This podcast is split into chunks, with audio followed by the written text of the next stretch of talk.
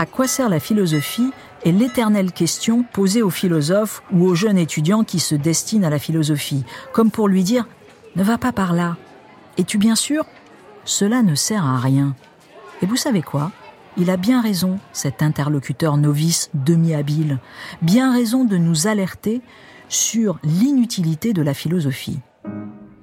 Seulement voilà, il y a des inutilités essentielles des refus obstinés de l'instrumentalisation. Dans ce monde, tout sert à quelque chose. Plus personne n'ose affirmer sa seule présence. Et pourtant la philosophie partage avec la notion de dignité le fait de ne pas servir à. Et précisément par ce geste de non-négociation avec l'utilitarisme, de préserver le sens de ce qui est réellement utile à l'homme, à savoir sa raison d'être. Et puis la philosophie a cette humilité, chevillée au corps, elle a passé sa vie à se remettre elle-même en cause, à douter d'elle-même, de sa nécessité. Dites-moi, que préférez-vous? Ceux qui doutent de leur utilité ou les vaniteux qui vantent leurs atours? Oui, la philosophie passe son temps à se chercher, mais cette recherche initiale est déjà philosophique. Mais on peut vivre sans philosophie, sans musique, sans amour? Oui, on peut vivre. Alors qu'est-ce qu'on fait? Eh ben, on peut vivre au sens des, au sens des, marsupiaux et, des hippopotames.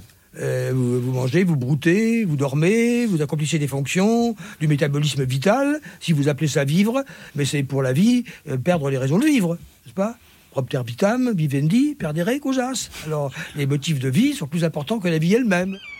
Cette revendication, les motifs de vie sont plus importants que la vie elle-même, nous l'avons éprouvé dans notre chair tout récemment avec l'épisode de la pandémie. Nous avons vu à quel point ce qui est essentiel dans la vie, ce n'est pas la vie biologique, la survie. Si celle-ci est nécessaire, obligatoire même, elle n'est pourtant pas essentielle, aussi paradoxale que cela puisse paraître. La vie commence à être vivable lorsqu'elle permet l'humanité de la vie, lorsqu'elle permet d'aller goûter le printemps, lorsqu'elle ne dissocie pas les valeurs et les actions, lorsqu'il est possible justement de faire de la philosophie, et non pas d'être seulement un automate, aliéné, dans un monde du travail qui a perdu l'accès à la pensée. La philosophie consiste à penser tout ce qui, dans une question, est pensable. Et ceci à fond, quoi qu'il en coûte. Il s'agit de démêler l'inextricable et de ne s'arrêter qu'à partir du moment où il devient absolument impossible d'aller au-delà. C'est donc bien la reine des actions au sens où elle arpente, ne renonce pas, va jusqu'au bout. Cette philosophie qui ne sert à rien selon les sophistes permet précisément de faire face à la mort, de surmonter l'angoisse de la mort. Comment? En faisant de la mort une question précisément, un problème philosophique, et non la terrible réalité qu'elle est. Non, grâce à la philosophie, il y a quelque chose qui résiste à la mort.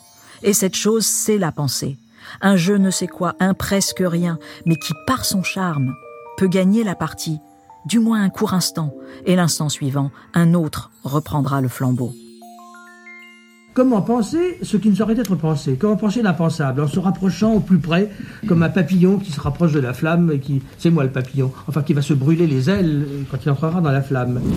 Jean Kelevitch aggrave son cas. Non seulement la philosophie ne sert à rien, mais nous sommes des papillons. La philosophie est une science naissante, une science qui sait qu'elle ne sait pas.